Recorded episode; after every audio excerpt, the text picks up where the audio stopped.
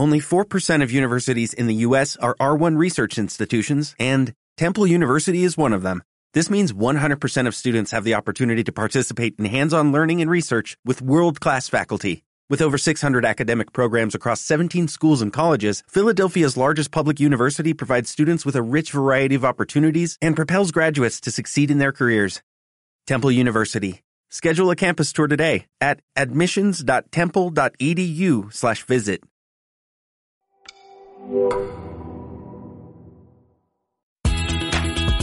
Això és Parèntesis, el podcast dels estudis de Ciències de la Informació i de la Comunicació de la UOC.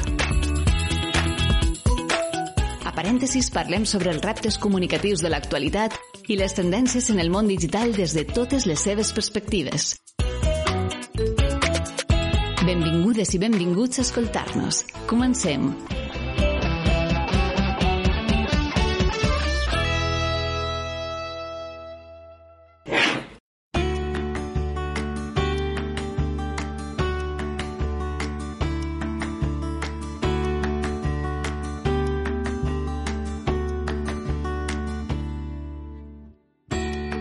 Nova temporada de Parèntesis, el podcast dels Estudis de Ciències de la Informació i la Comunicació.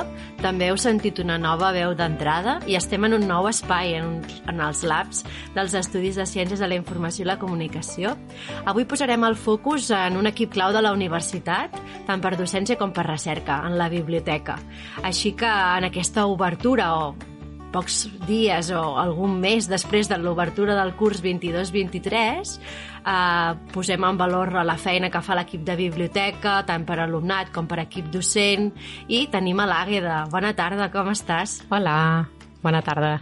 Molt bé, enhorabona per aquesta nova temporada. Moltes gràcies. La biblioteca està formada per un gran equip i avui t'han fet la portaveu d'aquest superequip. Sí, sí, m'ha tocat i aquí estic per fer d'altaveu de tots i cadascun dels treballadors que estan aquí a la biblioteca treballant i, i bueno, Aquí me teniu. Doncs mira, comencem donant algunes de les xifres no? per tenir aquesta visió. A la biblioteca eh, tenim una plantilla aproximada de 50 treballadors, que són moltíssims, una valoració molt bona, molt positiva del 9 sobre 10 del servei Biblioteca Respon, una atenció, per tant, de moltíssima qualitat, uh -huh. més de 15.000 documents a l'O2, que és el repositori institucional de la universitat, que està compromès amb el coneixement, en el coneixement obert, més de 40.000 recursos d'aprenentatge a les aules al servei de l'estudiant i 4 milions de descàrregues a l'any de llibres, articles i d'altres continguts. Per tant, som digitals sí. en milions. La biblioteca s'estructura de manera, per dir-ho així, molt sintètica, en tres grans departaments. Sí. Un de biblioteca per l'aprenentatge, un segon de desenvolupament de la biblioteca i un tercer de producció de recursos d'aprenentatge. Així que amb aquesta pinzellada molt global i molt, molt sintètica de què, quines dades mou la biblioteca i d'aquí hi ha darrere aquest equip que dèiem d'una cinquantena de persones, passem a, a les primeres preguntes, Àgada. Uh, et voldria parlar sobre la nova web, no? una web que és relativament nova, que permet que l'usuari localitzi molt millor la informació, no? que sigui més amigable. Uh, aquesta estructura interna que jo ara anticipava de tres grans grups, també la traslladem a l'organització del web? Sí, correcte. Uh, bueno, per començar això eh, que dius, el web ha donat un bon gir, uh -huh. un gir, podríem dir, radical.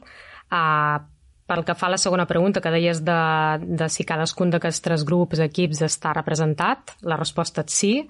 Uh, la biblioteca, diguéssim, que respon a una o diverses necessitats dels perfils d'usuari de, la, de la biblioteca, val? Uh -huh. tant personal docent com estudiantat, que serien els dos grans perfils, però mm, parlem de dos perfils, però bueno, podem dir un tercer perfil, els recercaires, pel que fa a, a les bases de dades de subscripció, per exemple, han donat servei, també a col·lecció digital, també al servei d'obtenció de documents i també a l'adquisició de llibres. Per tant, aquest tercer grup també uh -huh. queda cobert. Llavors, eh, els usuaris ens poden consultar qui formen no, a la biblioteca, Uh, llavors, com ho poden fer, no? Com poden consultar, diguéssim, on estem, on estem en, ubicats no? a la biblioteca? doncs tenim un gran directori on si cliques damunt cadascú no, de nosaltres, dels que formem part de la biblioteca, doncs eh, ens hi ha una petita pinzellada d'això, de, de, a què ens dediquem, no? Uh -huh. I quin servei uh, o com podem ajudar-los, no? Inclús. I llavors, dins cada servei, val, doncs també trobam uh, els diferents referents de biblioteca que es dediquen a, a, en aquell servei concret. Uh, llavors, uh, per acabar amb aquesta pregunta, sí que m'agradaria dir que un dels objectius principals quan es va dissenyar el nou web eh, va ser doncs, donar resposta a les necessitats dels usuaris i es va desenvolupar el web en funció d'aquesta premissa. Mm -hmm. Molt bé, molt bé, moltes gràcies. És cert que sou molts, però a la vegada en aquest directori no, doncs podem veure això que tu deies, una fotografia vostra per identificar-vos breument la vostra especialitat no? i a què doneu suport, quin és el vostre rol no? en, en aquest dia a dia. Això mateix. Molt bé, doncs jo crec que, que queda molt clar. Avui volem no, que ens expliquis, que ens donguis detalls, perquè en certa manera m'agradaria que, que el podcast d'avui servís no, per, a més enllà de posar valor, per animar tant a equip docent com a alumnat a fer ús de la biblioteca i si en fan a fer-ne encara un millor ús, no? Uh mhm. -huh. A conèixer amb més detall, que segur que hi ha coses que, que desconeixem, que oferiu, que teniu al catàleg, no? I que, per tant, doncs, posar, posar més al servei de, de l'alumnat i del professorat. Et voldria demanar, en aquest sentit, Àgueda, quins són els serveis dels que oferiu que tenen major, més bona acollida? Doncs en aquest aspecte, eh, tenint en compte que oferim els serveis, com deia, en aquests dos grans grups, no, principalment, que serien els estudiants i els docents, eh, podrien destacar un servei estrella, que és el de Biblioteca Respon. Res, una pinzellada també, eh? Uh, és un dels serveis que té les valoracions més altes, com sí. ja havies, vist, bueno, havies dit anteriorment, amb un 4,4 sobre 5, o amb un 9 sobre 10, i uh, podem dir que això, que amb el que va d'any, d'aquest any 2022, uh, han fet 2.138 peticions. Uh -huh. val? Recordem que, que això, que, que aquest servei no deixa de ser uh, el que seria el tauler no? de les biblioteques físiques, però en aquest cas doncs, és digital i responem en 48 hores, com a molt. Sou molt ràpids. Ràpides. Gràcies. sí. Sí, la veritat és que està molt a sobre. Llavors, uh, podem destacar també els serveis més visitats del web. Uh -huh. uh, en aquest cas, doncs, tenim un servei que es diu el T'ajudem a cercar informació. Aquest seria també, formaria part d'aquest top més visitat. I també una de les pàgines més visitades, una altra, i que té més èxit, i per tant que es troba, troba en el top 5, uh, seria aquest Com citar. Val? Aquí uh, hi trobem, diguéssim, tots els models de citació, uh -huh. APA, ISO, Vancouver, etc.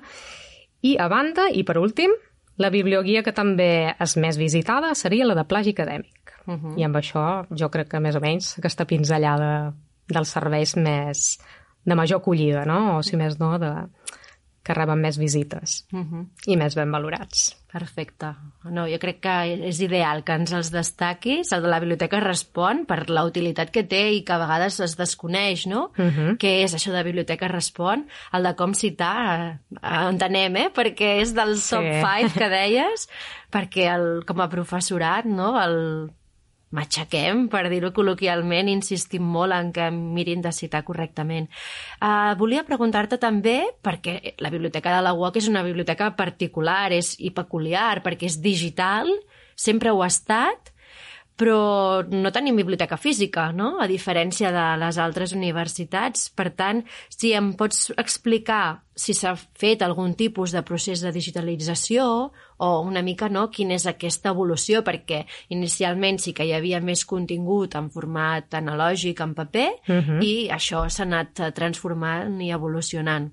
Sí, correcte. Uh, aviam, al final la biblioteca, com, com bé dius, eh, va néixer digital, no? Als anys 90, doncs, la biblioteca no, no tenia un espai físic ja, sinó que va néixer digital i estem parlant o ens remuntem als anys 90, no? Uh -huh. O sigui, la biblioteca neix quan la universitat neix i ja teníem d'entrada doncs, allò, aquella idea, no? la, la idea o de transformació 100% d'aquesta biblioteca. Per què dic transformació?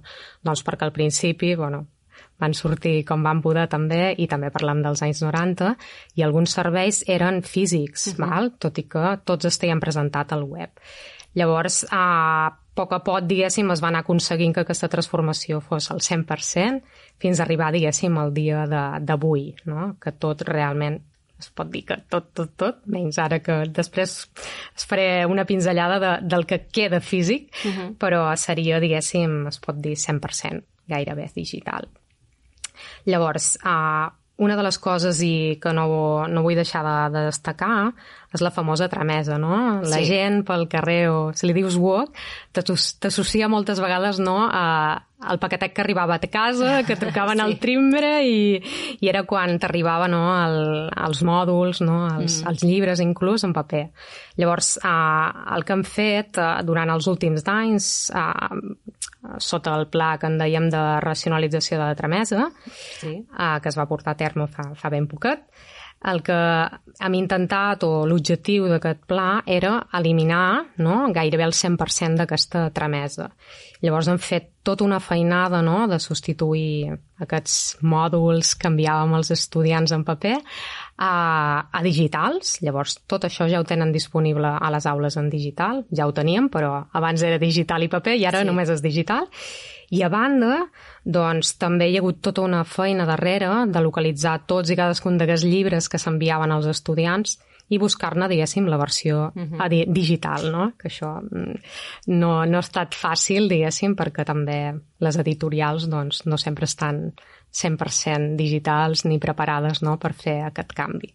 Llavors, bueno, a poc a poc ho vam aconseguir també i, per tant, podríem dir que això forma part d'aquest procés de digitalització. Uh -huh. Una feinada, imagino, no? Perquè parlàvem abans, us, us deia moltes un volum de, de milions, no? De, sí, sí, de, sí. També moltes assignatures, perquè hi ha moltíssimes titulacions, per tant, mm -hmm. una feina de, de molta magnitud. I ja per entrar una miqueta més en matèria, i en aquest cas recordar que estem al podcast Parèntesis dels Estudis de Ciències de la Informació i la Comunicació, eh, quin tipus de contingut té la biblioteca posant el focus en info i en com, no? que són les nostres disciplines centrals? Sí, aviam, tot i que ara sigui una mica abstracte, perquè ho diré així a veu, uh, si entréssiu al web de la biblioteca hi ha un apartat de col·lecció per estudis, uh -huh. val? Bueno, per àrees de coneixement, i en allà, diguéssim, just entreu, no? hi ha una col·lecció específica de comunicació, val? de comunicació i informació, i llavors, uh, dintre Uh, destacaríem doncs, uns quants recursos, unes quantes bases de dades que, bueno, que són força interessants i que crec que són força útils, no? Uh mhm. -huh. No només per, per si has de fer un treball final de recerca, sinó uh, també durant el curs, no? durant tots el, els estudis. Vaig a citar-les. Uh, el Communication and Mass Media Complete uh, és una base de dades on poden trobar articles científics, de comunicació i mitjans, sobretot. El Factiva Reuters i el My News Hemeroteca eh, uh -huh. poden localitzar sobretot notícies. Sí. Aquest últim, el My News, eh, destacar que és premsa espanyola, sobretot, i eh, dels anys 90. Val?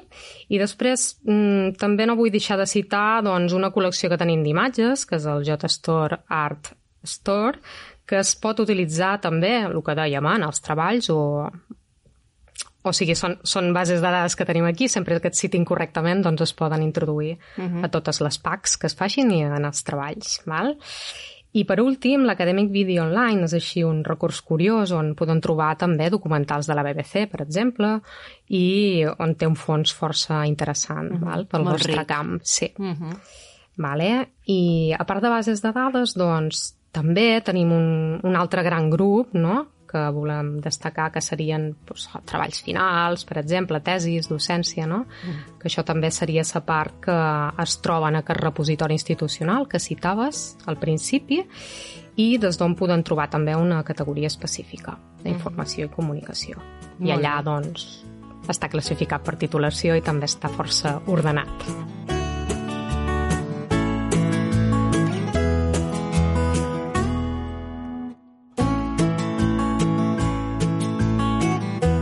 biblioteca, com, com sabeu, la tenim present l'espai en el campus, però a dins de cada assignatura, a dins de cada aula, també trobem els recursos d'aprenentatge, que hi ha una selecció per part del professorat, però que aquesta selecció també va de la mà no? de, de la feina que feu vosaltres, perquè una vegada hem seleccionat i fem servir aquí una mica cicles walk, fem, ho mhm. entrem al Pere i fem aquests processos, després doncs, Biblioteca fa una part molt important no? de veure quins drets són necessaris gestionar, Correcte. Fer aquest procés, després que tinguem accés no? a, uh -huh. a mhm. tots els recursos i després el professorat, l'equip docent, doncs ja edita els nius, no? un altre vocabulari uh mhm. -huh. molt de la casa, sí. i també que ens doneu suport en tot moment, des del disseny de l'assignatura fins que comencem el semestre o quan el semestre ja està en funcionament i pot ser que algun recurs no, doncs, eh, s'hagi d'actualitzar, que alguna cosa no funcioni, sempre tenim a, a la referent de, de biblioteca que cada estudi doncs, té una persona. No? Correcte. Així que algunes dades, no? també m'agradaria parlar dels recursos d'aprenentatge, de la tipologia, a la UOC, tu parlaves abans de la tramesa en paper, no? perquè és uh -huh. una que ens ha com identificat molt fora de, del, del campus, fora d'internet, sí. vas en transport públic i encara hi ha gent que porta a vegades els materials WOC, no? I si ets WOC ho veus ràpidament. Sí, sí, Allò és sí. un mòdul WOC. Per tant, no som referents en recursos d'aprenentatge i portem ja cursos, jo crec que innovant molt en formats, no? Uh mhm. -huh. I això també és tasca d'un departament de, de la biblioteca. Si ens pots fer també 5 cèntims. Sí, mira, uh, comencem, vale? perquè era una pregunta molt llarga sí, aquesta. Sí, sí, he donat massa context, potser. No passa res, no passa res, ja està bé. Uh, així m'ajudes també a construir la resposta. Uh, doncs, uh, bàsicament, bueno, una gran part d'aquesta tasca d'acompanyament no?, del professorat uh, el fem l'equip de Biblioteca per l'Aprenentatge. Com bé deies, està format pel bibliotecari referent o bibliotecària referent i pel gestor o gestora de recursos d'aprenentatge. Formam aquestes dues figures, formem un tàndem i aquest tàndem, no?, d'un i altre, eh, n'hi ha un per cadascun dels estudis uh mhm. -huh. que formen a la casa, que són set. Llavors, uh, per començar, no? ofereixi una mica amb ordre perquè el meu cap funciona millor.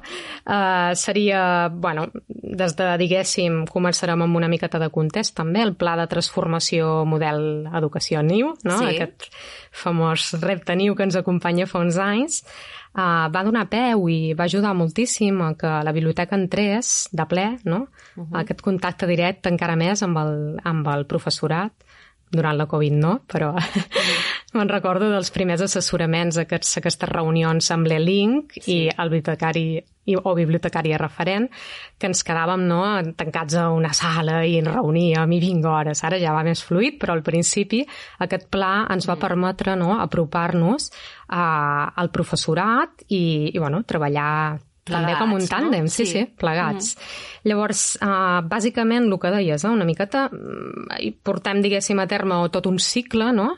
Aquest assessorament forma part, diguéssim, un primer, diguéssim, embrionari pas que seria la cerca, no? Aquesta cerca inicial, genèrica o a mida, on nosaltres, diguéssim, podem donar suport i dir, ei, pues, a la col·lecció digital de la biblioteca, doncs, pots trobar això, això, no? Aquests, aquestes píndoles, diguéssim, de, que nosaltres tenim tant a mà i potser a vegades algun professor o professora no tant. Llavors també poden donar un cop de mà, dir, ei, doncs m'agradaria posar aquesta pel·lícula i dir, ei, pues, si no està filming no pots, o m'agradaria posar cap vídeo i sempre, diguéssim, el bibliotecari o bibliotecària té, diguéssim, aquell punt, aquell punt, diguéssim, de, de vetllar no? per, als, per als drets, no? el que uh -huh. comentaves, dels drets, si, si és de propietat de tercers, etc. I sempre fem, diguéssim, aquesta primera ronda, no? amb aquesta primera reunió inicial amb el professorat i doncs ajudem una miqueta o els guiem una miqueta amb, amb, amb aquest acompanyament. No? Llavors, a, a continuació, quan un cop fet la cerca, diguéssim, i us hem ajudat, hi ha aquesta pota tan important del cicle que seria el seguiment, no? Què vol dir el seguiment? Doncs, bueno, com sabem a la UOC hi ha molts aplicatius, tenim el famós Pere, que hem aconseguit no? que sigui la finestreta única per al professorat, on diguéssim que fem tota mena de gestions, uh -huh. no? Mhm. Des de contractes, per sí. fer, per exemple, aquests mòduls que esmentaven, doncs és important que hi hagi un contracte d'autoria, no? Llavors, entre assessoria jurídica, etc etc. Llavors, aquí diguéssim que, evidentment, formem part d'aquest procés. El professorat entra aquests, aquestes dades no, de l'autor del mòdul X i nosaltres gestionem el contracte. A banda, eh, doncs, la gestió aquesta dels drets dels recursos, molt important, no? Tot el que es posa al campus disponible a una aula ha de passar, no? ha de fer aquest filtre perquè no poden posar coses il·legals. No? Tot ha de passar per, per, aquest, uh, per aquesta gestió que també portem a terme des de biblioteca. I per últim, si per exemple un professor també vol posar un llibre, doncs aquesta adquisició no? Que també és un servei clàssic de, que forma part de les biblioteques, doncs aquesta adquisició d'aquests llibres digitals no? també la portem a terme des de biblioteca. I per acabar, no? aquest procés, diguéssim, aquest cicle d'acompanyament seria doncs, el tancament, el que tu deies, eh? validacions finals, resolució d'incidències un cop han posat els recursos a les aules, em falta aquest, aquest no és, l'URL per lo que sigui ha fallat, no? Tota aquesta posada a punt, no? Busquem plan B, ai, això ja no hi és, o això s'ha despublicat, etc. Val? Aquí també hi estem i us acompanyem amb aquest procés. I per últim, doncs, podríem dir que esta, bueno, eh, la satisfacció no, dels estudiants és super rellevant. Nosaltres posem també focus en, a, en aquest punt de mira, com vosaltres, i llavors, en funció també del que ens diuen els estudiants, doncs podem modificar o no. Val? Molt Aquests bé. recursos. Molt bé. I cosetes que ja m'he perdut. Ah, sí. Um, Parlen una els recursos miqueta, propis. Exacte, dels recursos propis, Sí. no? que seria potser l'altre gran bloc. Correcte. Uh. -huh. O sigui, lligant-ho no, amb els famosos mòduls, que potser serien els clàssics, Sí. han donat un tom, no? I a disposició del professorat també hi ha un catàleg, no?, de recursos d'aprenentatge que hi ha de tot, o sigui, sobretot hi ha infografies, hi ha audiovisuals. Uh -huh. En destaquem alguns, vale? Ara, per exemple, que mm, estan preparant noves titulacions de, de psicologia, per exemple, doncs estem preparant uns audiovisuals tipus role-playing, on hi ha un pacient i el, el professional, no? en aquest cas el psicòleg. Llavors, serà tot una, no? un, un muntatge fictici, però pensem que d'aquesta manera l'estudiant no? uh, pot arribar molt més a comprendre no? com, com és una consulta, no? com, com se com s'ataca un, un trastorn específic uh -huh. o com se, se tracta, no? Llavors, uh, per altra banda, uh, un altre per mi, eh, estrella, com que m'han deixat sola aquí, doncs jo me lanzo. Tria tu, tria tu. Animacions complexes, és super xulo, mm. aquest és un recurs que també utilitzeu molt a comunicació, a comunicació uh, per apropar millor i de forma més visual doncs, conceptes, conceptes per exemple, sí. o jo que sé, o com ordenar les presidències, no? Doncs és molt visual. Això també, bueno, moltes... O sigui, són maneres, diguéssim, d'on fugir una miqueta del text i posar l'audiovisual a les aules. Uh -huh. I per últim, també destacar un altre exemple d'audiovisual que em va agradar molt i també és de comunicació, seria doncs, com fer la producció d'un programa de televisió des de casa, no? En temps de Covid, nosaltres també estàvem allò a l'avantguarda i vam fer algunes, bueno, algunes píndoles audiovisuals com aquesta que és superinteressant, on hi ha una professora dels estudis que explica com, com s'ha de fer, no? Un vídeo des de casa amb el que tinguis a la, al teu abast. Uh -huh. Val? I tot, tots i cadascun d'aquests recursos doncs, es posen a l'abast dels estudiants, val? Uh -huh. perquè per apropar no, aquesta realitat professional no? i perquè puguin... Això ho saps millor tu, Candela. Sí, no, tens... Clar, re- darrerament no, han incrementat, penso, molt, veig, des del meu punt de vista, clar, tu, mm -hmm. biblioteca, estàs en una altra mm, part no, de, del taulell, però l'alumnat demana molt continguts audiovisuals i, per tant, no ens podíem quedar desfassats, no? I hi ha hagut una innovació, ja portem cursos, llavors Correcte. sí, la part audiovisual a comunicació la fem servir molt, tota aquesta part que explicaves d'animacions, animacions complexes també, no? És una manera com de, de im, fer una immersió no? en conceptes, en situacions, perquè l'alumnat pensem que ho pugui captar millor. Correcte. No? Sí, sí. Correcte. Llavors teniu no, el que dèiem, aquest catàleg, que al final l'han construït plegats, no Sí, només biblioteques, clar, sinó a escoltant partir del també... que, el que Correcte. detectem, necessitats, no? Sí, i ara va enllaçat, eh? Com a, com a persona doncs, que, que és docent i que s'ha format en l'àmbit de la documentació, no? que en aquest cas molt, molt proper a tu, a adquirir competències informacionals penso que, que és bàsic no? per l'estudiantat, així que et pregunto què oferiu i, o què treballeu no? en aquest sentit, en aquest àmbit des de la biblioteca. Sí, això podríem... Tindria lloc a un segon podcast, Sí. però serem breus, val? Aquí... I tot un tatuatge, jo crec. Com bé dius, el- la competència informacional realment és totalment del camp de, de la biblioteca i, per tant, eh, penso que hi tenim molt a dir, no?, els bibliotecaris. I, i bàsicament, una mica ras i curt també, que pots trobar no, al web de la biblioteca que responguin a aquestes competències. Uh -huh. Doncs eh, hem incorporat sobretot això, eh, que respon sobretot eh, en aquesta competència que han d'adquirir els estudiants, seria, diguéssim, que puguin cercar correctament i, per tant, ho hem fet amb un nou cercador molt més potent. Uh -huh. val? Uh, els estudiants ja poden trobar i recuperar molt millor sa informació, no? que, que posin al cercador, diguéssim, aquestes paraules clau, i llavors uh, penso que això és un gran, bueno, un gran punt a favor també, tornant a la, primer, a la primera qüestió que era el web, i, i llavors, a, a banda, també impartim alguns tallers de competències, uh, diguéssim, dins les aules, Uh, I, per últim, destacaria potser això, que també treballem conjuntament amb els proveïdors que tenim de bases de Sí. dades, com ProQuest, Sí. etc. Bueno, ara, ara he fet propaganda, disculpeu. Uh, I llavors allà, diguéssim, que trobem píndoles no?, de consells, trucs, vídeos, no?, per aprendre a això, com trobar i localitzar millor aquesta informació. Val? Molt bé. I jo crec que amb aquestes tres cosetes són, Sí. són les que Tu ara feies trobar. servir la paraula consell i jo et volia demanar, uh, per qui ja saps fer cerques, diguem, prou correctes, no? Mhm. Perfecte. Però aquí les, sempre la podem millorar. Per tant, quin consell donaries tu com a especialista, en, com a bibliotecària i documentalista, no?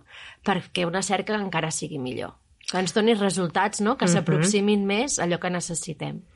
Doncs, bueno, per exemple, podem dir... Donem quatre, quatre tips, no? Sí. Un consell així instantani al podcast. Uh, un dels primers termes abans de, diguéssim, de, de començar no, la cerca seria uh, acotar molt bé quines són aquelles paraules clau que ens ajudaran a localitzar aquesta informació que volem no? en les bases de dades. A banda, doncs recordem això, que les bases de dades eh, es pot utilitzar a la cerca avançada. No sé si això ho sap tothom, però sempre a totes hi ha aquest botonet màgic, no?, que és el de cerca avançada, on s'amplia de forma mm, exponencial no? la, els filtres tant de data com de no? acotar, per exemple, uns anys determinats, el format, entre d'altres. Uh, vull dir que convido també a que cliqueu a aquest cerca avançada, no? I també un altre punt que crec que és super rellevant, que és la fiabilitat. Uh -huh. Uh, sobretot, bueno, jo com a experta també en documentació sanitària, doncs allà sí que sí o sí ha de ser molt fiable. Tot, eh? Tots els camps de coneixement, però sobretot, per exemple, amb la meva pota no? d'especialització, que és la salut, uh, és molt rellevant. I llavors, convidar a que aquesta fiabili- fiabilitat es troba a les bases de dades sobretot i no tant a Google. Eh? -huh. Aquest, aquesta lluita una miqueta de, ostres, les bases de dades doncs en responen no, a, a lo que segurament que és fiable, no? d'alguna manera. Tot ha passat més un filtre.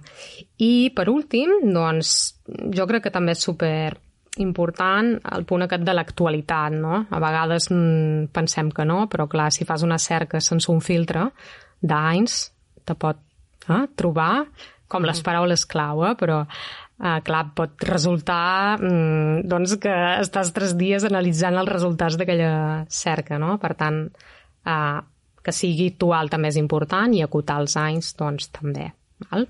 I jo crec que aquests serien una miqueta els quatre consells que Moltes gràcies. resumeixo. Hem pres nota i jo crec que els que ens escolten també, així que posar-ho en pràctica. Hem parlat una miqueta del web, no? de, del vostre suport continuat a, a l'equip docent perquè a les aules doncs, disposem de recursos. Uh -huh. També hem parlat de recursos externs, de recursos propis. I ara passaríem a, a parlar una miqueta del préstec, no? tenint en compte doncs, que tenim un catàleg propi a, a la UOC, penso que, que molt potent, però més enllà també doncs, hi ha les universitats catalanes, hi ha el consorci d'universitats... Llavors, tot això fa que el volum de documents, papers, monografies que puguem eh, demanar en préstec i llegir doncs, consultar, sigui, es multipliqui, no? Correcte. Parla'ns una mica de, de què podem també demanar més enllà del que és propi WOC, uh. -huh. perquè doncs, siguem coneixedores no? de, de quines entitats també eh, fem intercanvi i, i ens eh, prestem continguts. Correcte. Col·laborem, evidentment, amb el CSUC, val? Amb, amb el catàleg no? col·lectiu d'universitats. De fet, quan entres al cercador de la biblioteca et permet, diguéssim, fer cerca a, dins WOC sí. o ampliar-la uh -huh. no? Mhm. a tot el catàleg. Llavors, eh, què vol dir això? Que, clar, el que tu dius multiplica, no? bueno, multiplica, no triplipi, bueno, o sigui, és brutal. Sí. Aquí ja marxem, diguéssim, de, de lo que és la col·lecció WOC i ampliem Mm, totalment la col·lecció. Llavors, no només tenim fons a disposició de les universitats catalanes, sinó que també de la Biblioteca de Catalunya o de biblioteques especialitzades de Catalunya, també, vale? arxius, museus, col·legis professionals, etc. Llavors, què ens permet? No? Quin avantatge tenim a la UOC de formar part d'aquest consorci, uh -huh. no? Uh, L'avantatge és que tenim al nostre abast també tota aquesta sèrie de llibres, mal, de documents, en els quals també els podem sol·licitar en préstec. Val? I llavors, uh, algunes dades nanadades no? que, que mostren diguéssim, que els estudiants i el professorat també uh, utilitzen aquest servei, que en diem WOC o PUC quan sortim no, de la WOC, seria doncs, per exemple, unes xifres que ronden els 5.000 a l'any, val? Uh mhm. -huh. I amb el que va d'any, doncs, rondem quasi les 4.000, 4 val? Vull dir que també és un servei molt potent que podeu utilitzar com a estudiants i com a professorat i, i que està al vostre abast. Val? Llavors s'amplia, diguéssim. No, no ho hem comentat, però parlàvem de l'altre mes en paper i dèiem uh -huh. que ens explicaves molt bé, no?, que sí, aquest pla sí. de racionalització que ja no es fa, però el préstec, en el cas de la biblioteca, sí, es demana algun document que és en paper, això sí, no?, això que es sí, pot recollir sí, en un veritat. dels punts. Molt bona aquesta, sí. O sigui, seria el que quedaria el en paper. Que queda. O potser, no, si és d'altres universitats, Clar, sí. no?, altres dir, continguts Perdona, que t'he tallat. No, no, digues, digues. Uh, el tema és aquest que o sigui, sempre prioritzam lo digital, però clar, hi ha coses que potser no estan publicades en digital i per tant han de recórrer al paper, no? I són tan o més rellevants que les que sí que existeixen en format digital. Llavors aquí sí que, evidentment, no ens tanquem i obrim portes i comprem paper, val? I a banda, doncs, bueno, la majoria d'universitats catalanes, com bé sabem, no són tan digitals com nosaltres uh -huh. i, evidentment, el seu fons quadriplica el nostre i, i dit això, sí, seria una part en paper. M'has pillat aquí. M'has pillat. No, no, I per era, tant... era la voluntat no, de aclarir, no?, per sí. si podia haver-hi algun dubte. Sí. Doncs, Àgueda, ja començaríem a acabar, perquè passa el temps volant. Jo la veritat és que ho dèiem quan mm -hmm. preparàvem no? l'entrevista, que podríem fer en un podcast només de, de biblioteca. Sí, després es podrien fer petites píndoles sí. de, de cadascuna perquè hi ha temes que donen molt de sí. Sí, un bon parell, no? Ens hem ajuntat per parlar d'això. Però per, per tancar l'entrevista d'avui, eh, res, et demanaria, abans et demanava un consell per fer una millor cerca i ara, doncs, què traslladaries a l'audiència de parèntesis, tenint en compte doncs, que ens escolten docents, però també ens poden escoltar alumnat i així que et deixo el micro obert perquè Moltes tinguis gràcies. aquí el teu moment. I Momento després, de glòria. Exacte, i després ens acomiadem. Molt bé. Jo diria, i per acabar no puc dir, que posa un bibliotecari o una bibliotecària a la teva vida, no? Bromes a banda. Sempre, mm, bueno, com a, crec que com a representant de la biblioteca avui, no? com, a, com a altaveu de la biblioteca de la UOC, eh, penso que som un equip proper, uh -huh. no? Mhm. que ens apropem, això, no? Si ens donen l'oportunitat, ens apropem al professional, no? al docent, en, cas, en el cas vosaltres, i us ajudem, no? Per, sobretot això, perquè la qualitat no baixi, que els recursos intentem, no?, que aquells recursos que voleu sempre estiguin a les aules, val? i per tant que sapigueu professorat que no s'ha posat en contacte amb referents, ara és un, no? un missatge per ells, que dubto molt que no, no ho hagueu fet, doncs que aquí estem no? per ajudar-vos. Tot el que estigui relacionat amb recursos d'aprenentatge teniu el referent a, al vostre abast. I estudiantat, sobretot, uh -huh. també, no? eh, el mateix, que a vegades bueno, doncs, no sabeu on, on picar la porta, no? Estaien dient que el Biblioteca Respon és un canal directe, no? que més de 48 hores donem resposta, que moltes vegades potser eh, sense voler no? van al servei d'atenció a l'estudiantat, però no, tenim la Biblioteca Respon, que directament, si teniu dubtes, els recursos, allà també teniu la porta oberta i responem molt ràpid. Val? I per tant, el resum seria això, que tot i ser digitals no, no hi ha barreres, no? que contacteu amb nosaltres i que aquesta via digital també és ràpida, tant o més com la presencial. Val? I doncs, moltes gràcies no, gràcies a tu, Àgada. La veritat és que un luxe que ens acompanyis. Penso que, que és un podcast que surt una mica de la temàtica dels altres que hem fet, però tenia ganes d'apropar-me a la biblioteca per això, per agrair-vos per un costat la feina que feu i per l'altre donar-vos una miqueta de, uns minutets de micròfon Moltes per gràcies. poder explicar-nos i que, que qui ens escolta doncs, encara conegui millor el potencial de la Biblioteca UOC. Deixem Genial. aquí aquest podcast. Fins la propera. Això és Parèntesis, el podcast dels estudis de Ciències de la Informació i de la Comunicació de la UOC.